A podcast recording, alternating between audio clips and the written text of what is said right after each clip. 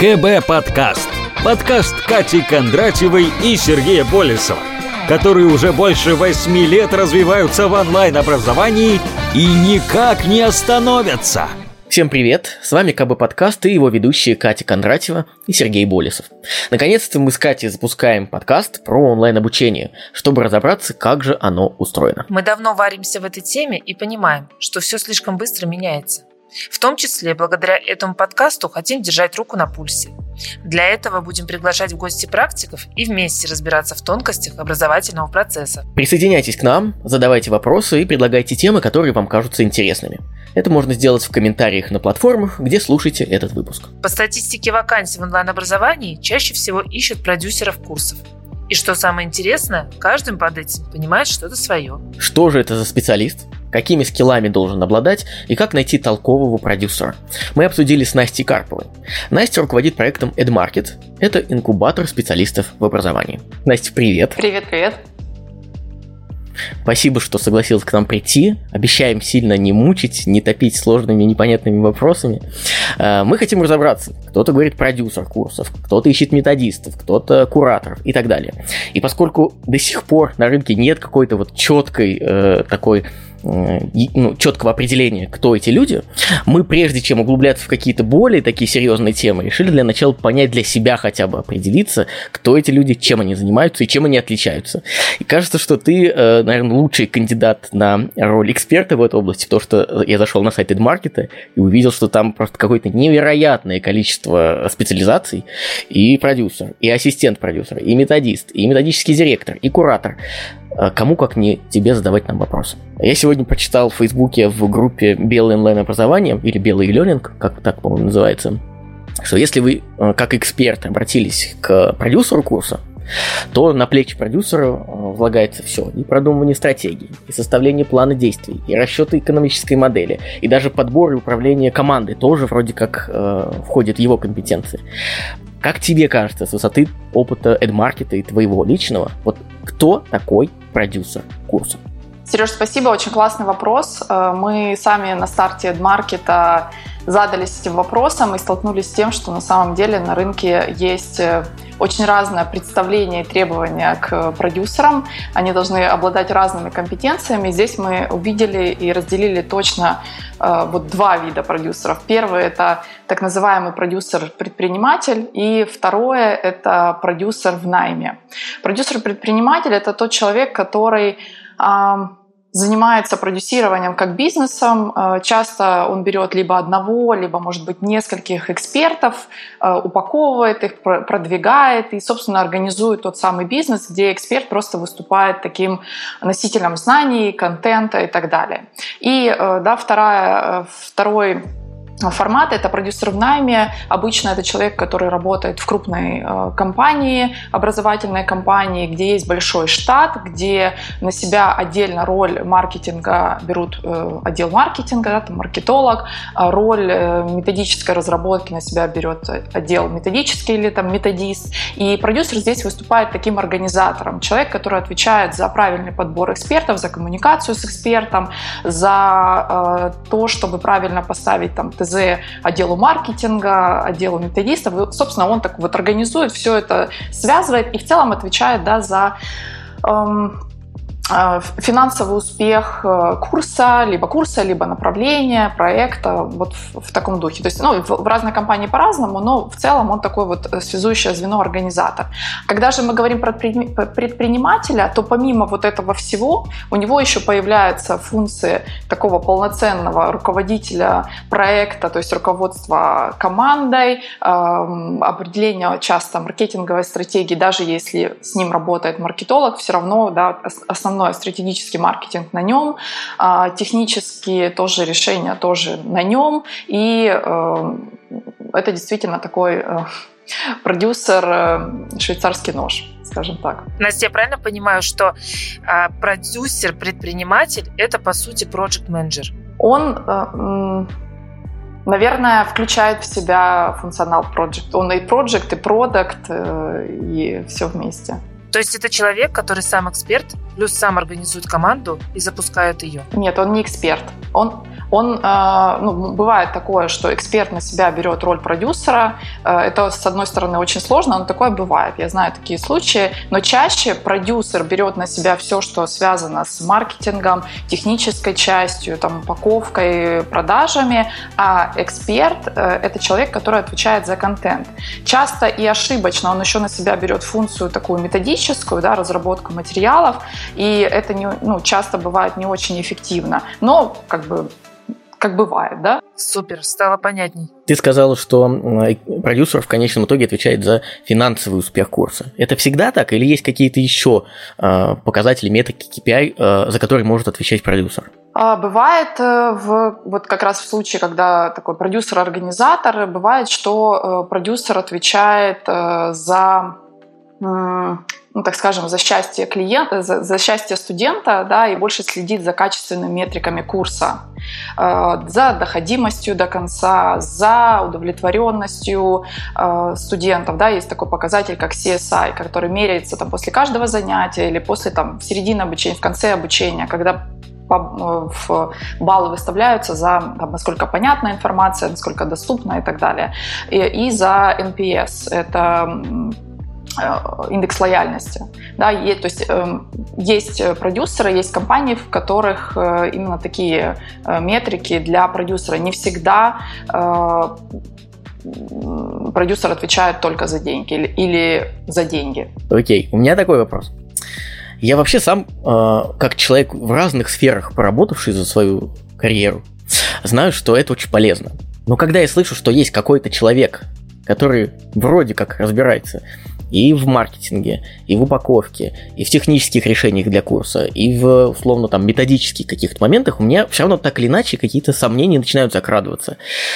Насколько вообще реально продюсеру быть таким вот супер универсальным специалистом? А, встречала ли ты в своей, э, в своем, э, на своем пути таких э, людей, у которых более-менее равномерно были прокачаны эти скиллы? И есть ли какой-то минимальный набор навыков, вот, без которых, ну, точно никак продюсеру не обойтись, но остальное все уже там по мере необходимости подключается? А, таких людей, которые идеально разбираются во всем, точно нет. Всегда бывает перекос либо в часть маркетинга, там, продаж, либо в часть методологии. И в зависимости от того, куда э, идет, ну, это не то, что перекос, а просто твои, твои сильные да, стороны как продюсера, и в зависимости от этого продюсеры э, укрепляют свою слабую сторону э, партнером или человеком, просто сотрудником, который берет на себя эту роль. Чаще, да, это там, методист, допустим, э, либо, опять же, то есть эм, понятно, что а, продюсер не своими руками там часто делает лендинги, запускает таргетированную рекламу и так далее. Да, он определяет концепцию, он пишет стратегию, но у него на подряде, либо в штате, в зависимости от того, сколько проектов, у него всегда есть специалисты, которые ну, уже делают это руками. Поэтому здесь задача продюсера в большей степени быть стратегом и точно разбираться и в маркетинге, и в продукте, да, в методологии. Пусть там он не может, я не знаю, там по Эйде разложить э, как должен выглядеть продукт, но, по крайней мере, он должен э, знать основные принципы. Именно поэтому в курс обучения э, для продюсеров наш, да, мы включаем такой мощный модуль по методологии. Это то, что часто упускают в других образовательных программах. Там больше всегда про стратегию, про маркетинг, про все что угодно, и про продукт где-то там совсем чуть-чуть, если вообще есть. Мы же много уделяем внимания именно части продукта. Ну, тут еще такой вопрос да, нашей миссии, да, концепции в том, чтобы а, больше становилось на рынке а, качественных продуктов, и а, продюсер в том числе должен, пусть он ставит задачу методисту, но он очень точно должен понимать, э, как должен выглядеть образовательный продукт. Настя, я правильно понимаю, что без продюсера курс в целом не сделать? Без э, без э, тех компетенций, которыми должен обладать продюсер, да, человек может называться как угодно. Он может называться просто руководителем, который руков... собрал команду, там, маркетолог, методист, там, таргетолог, неважно, как человек называется, но то, что должен быть человек, э, который определит э, стратегию, который в целом ответит на вопрос, а как мы будем продвигать, кто наша целевая аудитория, а, как должен выглядеть продукт, проведет каздев, э, да, скажет, чем мы будем отличаться от других. То есть вот без вот этих вот компетенций невозможно, да. То есть это, ну, чаще это называется продюсером классно, что ты сказала, что человек может называться по-разному, потому что я думаю, что те, кто не в контексте ситуации, их, наверное, и пугает. То есть они ищут то одного человека, то другого, в итоге им, возможно, нужен какой-то третий результат. И поэтому ответь, пожалуйста, на вопрос. Вот если человеку нужен курс, он хочет найти, допустим, продюсера или как-то человек будет по-другому называться, на что ему обращать внимание? Вот когда мы говорим, что это классный продюсер, допустим, он нам поможет в решении нашего Э, проекта. Или мы говорим, что этот человек вообще просто из серии самозванец. Ну, наверное, единственное, почему можно определить э, самозванец человек или нет, это только по его кейсам. Да, то есть э, понятно, что я могу сказать, что он должен уметь там писать стратегию, делать каздев, он должен думать и о продукте, и о маркетинге и продвижении, да, и как-то уметь это балансировать. Но эм, как бы дьявол в деталях, да, и первое, на что нужно обращать внимание, это на опыт, э, который есть у этого человека, на кейсы, которые он э, сделал, и на, самое главное, обратную связь от э, тех экспертов, с которыми он работал. Но вот если, например, как часто бывает на Фейсбуке, кто-то пишет пост и говорит, ищу продюсера для курса, то и откликается 50 человек. Вот из этих 50, как мне понять, что хотя бы 5 из них адекватные, если, допустим, я еще не видела портфолио по каким-то начальным коммуникациям, коммуникациям, по какому-то общению, по первым вопросам. Обычно про что эти люди изначально говорят?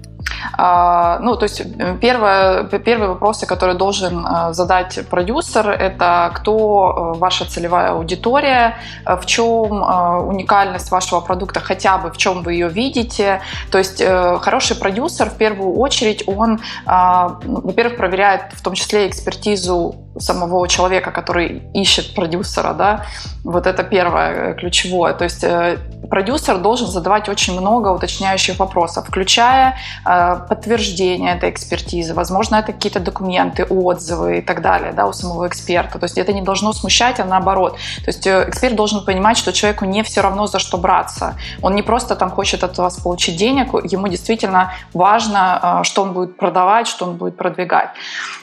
Ну и дальше продюсер, конечно, э, ну, это нормально, если продюсер задает вопросы про э, социальный капитал, который есть у эксперта. Потому что если э, он накоплен, то есть если социальным, под социальным капиталом я понимаю чаще подписчиков в социальных сетях, то есть чем ну, больше личный бренд эксперта шире и прокачивание, понятно, продвижение будет легче, и продюсеры, конечно, в большей степени любят работать именно с такими экспертами. И да, все вопросы про э, целевую аудиторию, про сам продукт, то есть э, продюсер должен э, задавать много вопросов и про продукт в том числе. Да, вот он, чем больше вопросов, скажем так, тем лучше. Здорово, спасибо. Катя в основном э, задал вопрос с позиции человека, который, допустим, будет искать продюсера. А если нас будут слушать те, кто хотят развиваться в этой специальности? Вот что бы ты посоветовала в себе прокачивать, какие навыки, скиллы, чтобы стать успешным, востребованным продюсером курсов?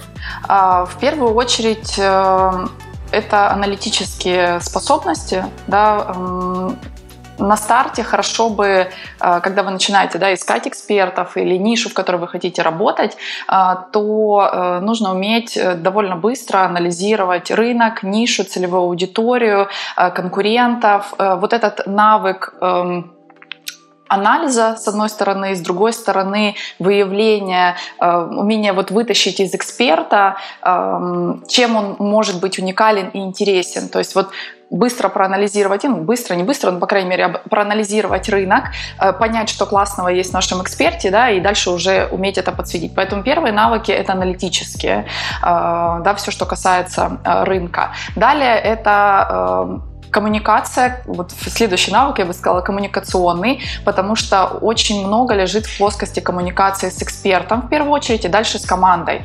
А, потому что эксперты часто это довольно ну, разные, но это творческие часто люди, увлекающиеся, которые безумно любят свой предмет. И вот уметь э, с одной стороны человека не обидеть, а с другой э, стороны э, где-то его да, там, вписать, так скажем, в рамки, в маркетинговые какие-то рамки, сказать, что слушай, это вот сейчас не важно, и твоей целевой аудитории это не важно, давай сейчас подсветим вот это, да, то есть вот э, уметь выстроить эти отношения супер важно. А, и также все, что касается маркетинга, у продюсера точно должен быть такой эм, ну, прокачанный маркетинговый, стратегическое видение, скиллы. И э, если вы чувствуете, как продюсер, вы чувствуете, что ну, тема маркетинга у вас западает, то ее точно стоит прокачивать, точно стоит с этим работать, потому что э, в первую очередь, что вам нужно будет, это продвигать и упаковывать продукт с точки зрения маркетинга. Ну и дальше уже методическая составляющая там тоже, э, тоже как минимум, да, надо понимать, как строится образовательный продукт, что недостаточно просто записать видео, э, просто передавать знания эксперта, нужно думать еще о том образовательном пути, который проходит студент, и э, как его выстраивать, кто вообще это должен делать, как проектировать образовательный продукт, как минимум понимать, да, пусть не всегда делать руками, но понимать, как это делать, э, вы должны.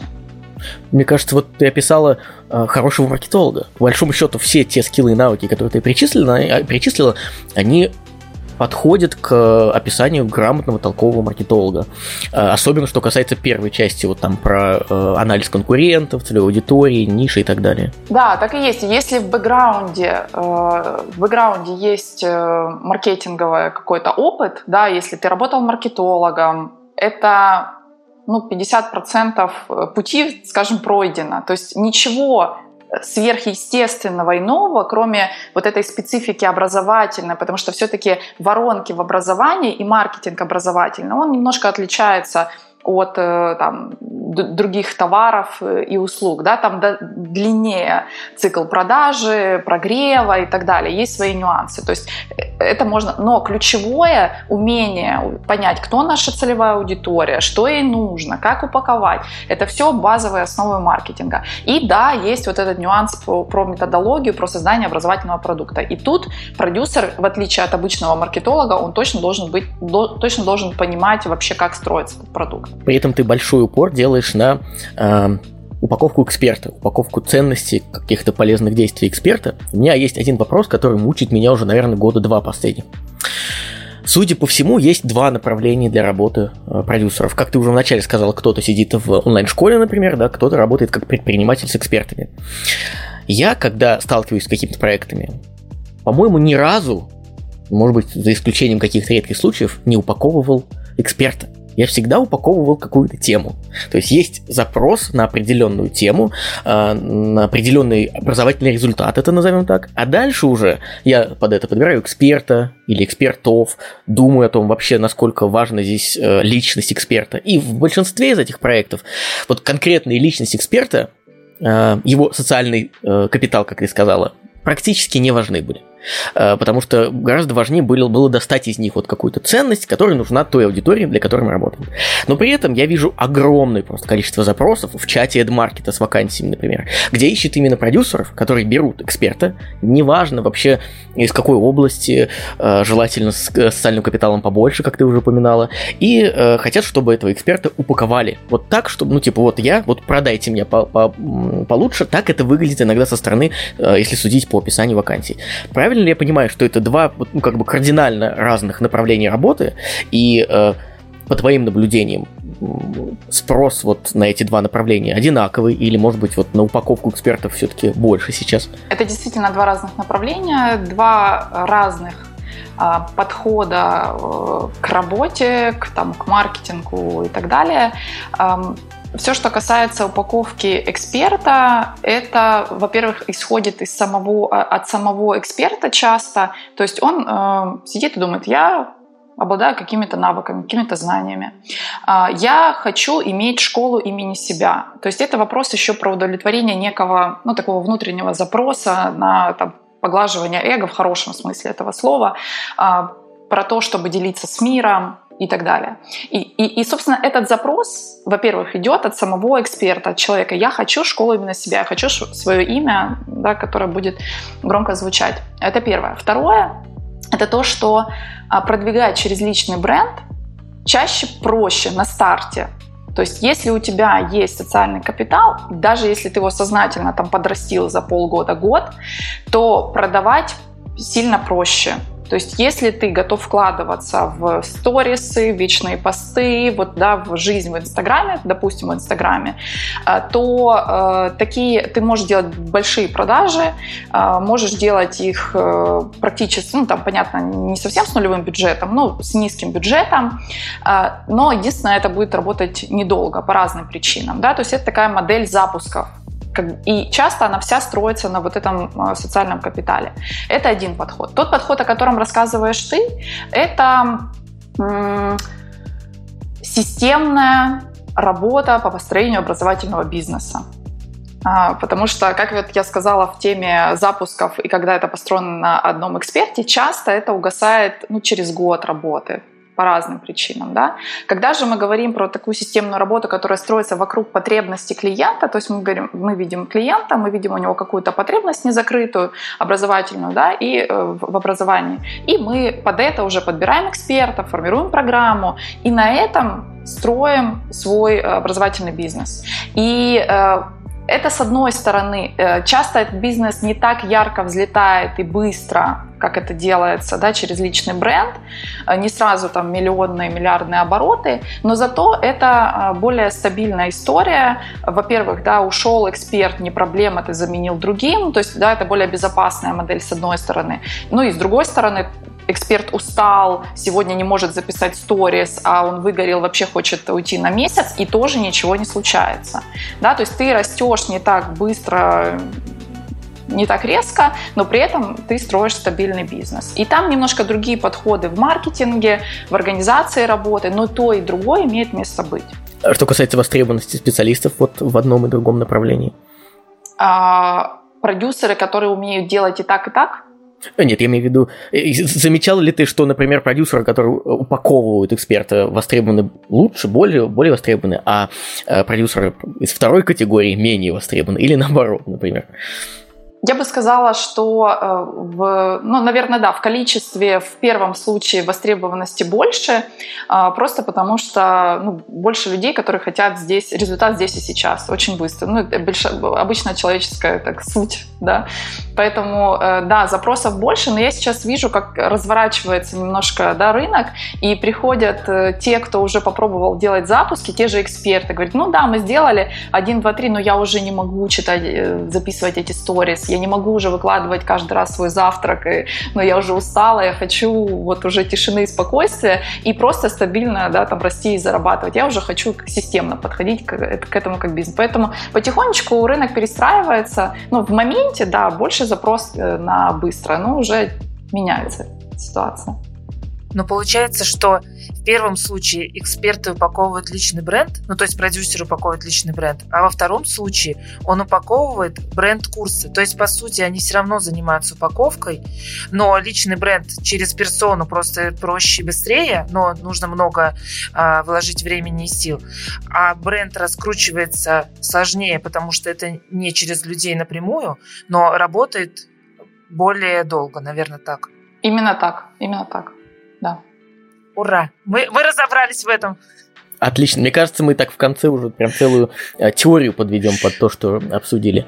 А, обычно из кого получаются продюсеры хорошие? То есть ты сказала, что важны аналитический там склад ума, чтобы он разбирался в маркетинге и так далее.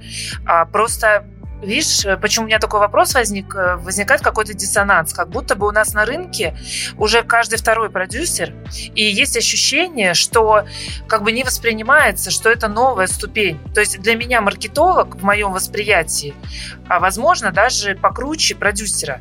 Но из того, что ты сейчас нам рассказала, я понимаю, насколько у человека должен быть огромный опыт, и как много он должен знать, уметь. Но вот а, внешне на рынке почему-то так не воспринимается. И поэтому мне интересно, из кого обычно получаются классные продюсеры, и, про, и правильно ли я поняла, что а, если там это, допустим, из маркетолога или аналитика, или из того же SMM-специалиста, который мог анализировать те же соцсети, то это, по сути, получается рост. И эту профессию а, нужно как-то, наоборот, боготворить, а не вот как у нас сейчас вот что-то схоже с инфобизом выходит. Э, очень мне интересно слышать твое мнение, да, потому что, ну, наверное, из-за того, что я внутри, я как-то по-другому это действительно там э, вижу и чувствую. Для меня действительно продюсер — это ну, сверхспециалист, э, который действительно должен обладать очень разными навыками. Отвечая на твой вопрос по поводу, э, из кого э, в идеале рождается, вырастает продюсер, и он действительно вырастает потому что это действительно такой вот уже уровень управленческий, а, то это маркетологи и это продажники. Ну, то есть это идеальная картина. Я знаю, что да, и другие траектории э, могут быть, но э, если человек работал в маркетинге, не аналитик, вот ты проговорила про аналитиков, наверное, нет. Э, аналитики часто люди интровертные, они любят работать с цифрами, документами, и это не про продюсера, продюсер должен быть классным коммуникатором. Поэтому скорее нет, просто должны быть аналитические способности.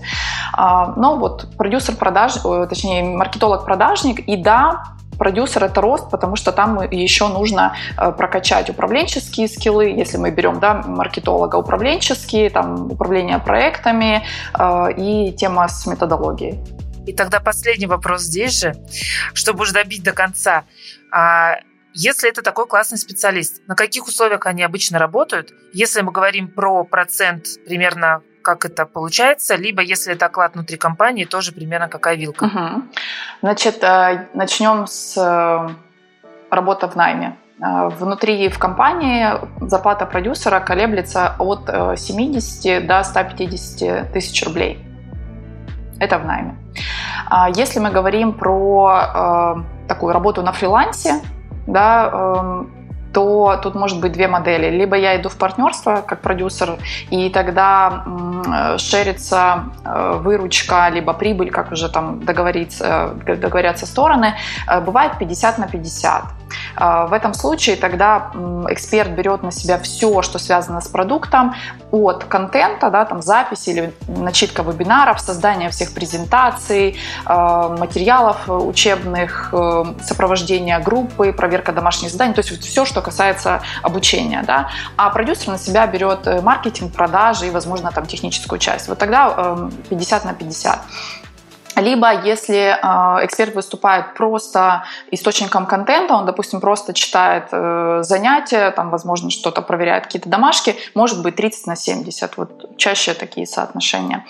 А также э, бывают модели, когда оплачивается работа продюсера, ну вот как э, продюсерского центра, э, такая, ну можно сказать, э, инвестиционная модель, а часто просто есть инвестор в таких проектах, и тогда продюсеру оплачивается за проект, за запуск. Обычно это полтора, там, два с половиной месяца, и это есть некая сумма, куда включен этап анализа, этап там, подготовки, запуска тестирования и там уже запуска продукта. И ну, там уже варьируется, э, вот за проект оплата может быть где-то там от 250-300 тысяч там и до миллиона. Здорово. Я просто сейчас осознала, что когда я работала в агентстве, мы делали курсы по SMM, помимо того, что вели SMM для крупных брендов, оказывается, я была продюсером. Видишь, это неплохой вывод сегодняшнего подкаста. Спасибо, что дослушали этот выпуск. Если он вам понравился, оцените его на платформе. С вами были Катя Кондратьева и Сергей Болесов. Всем пока!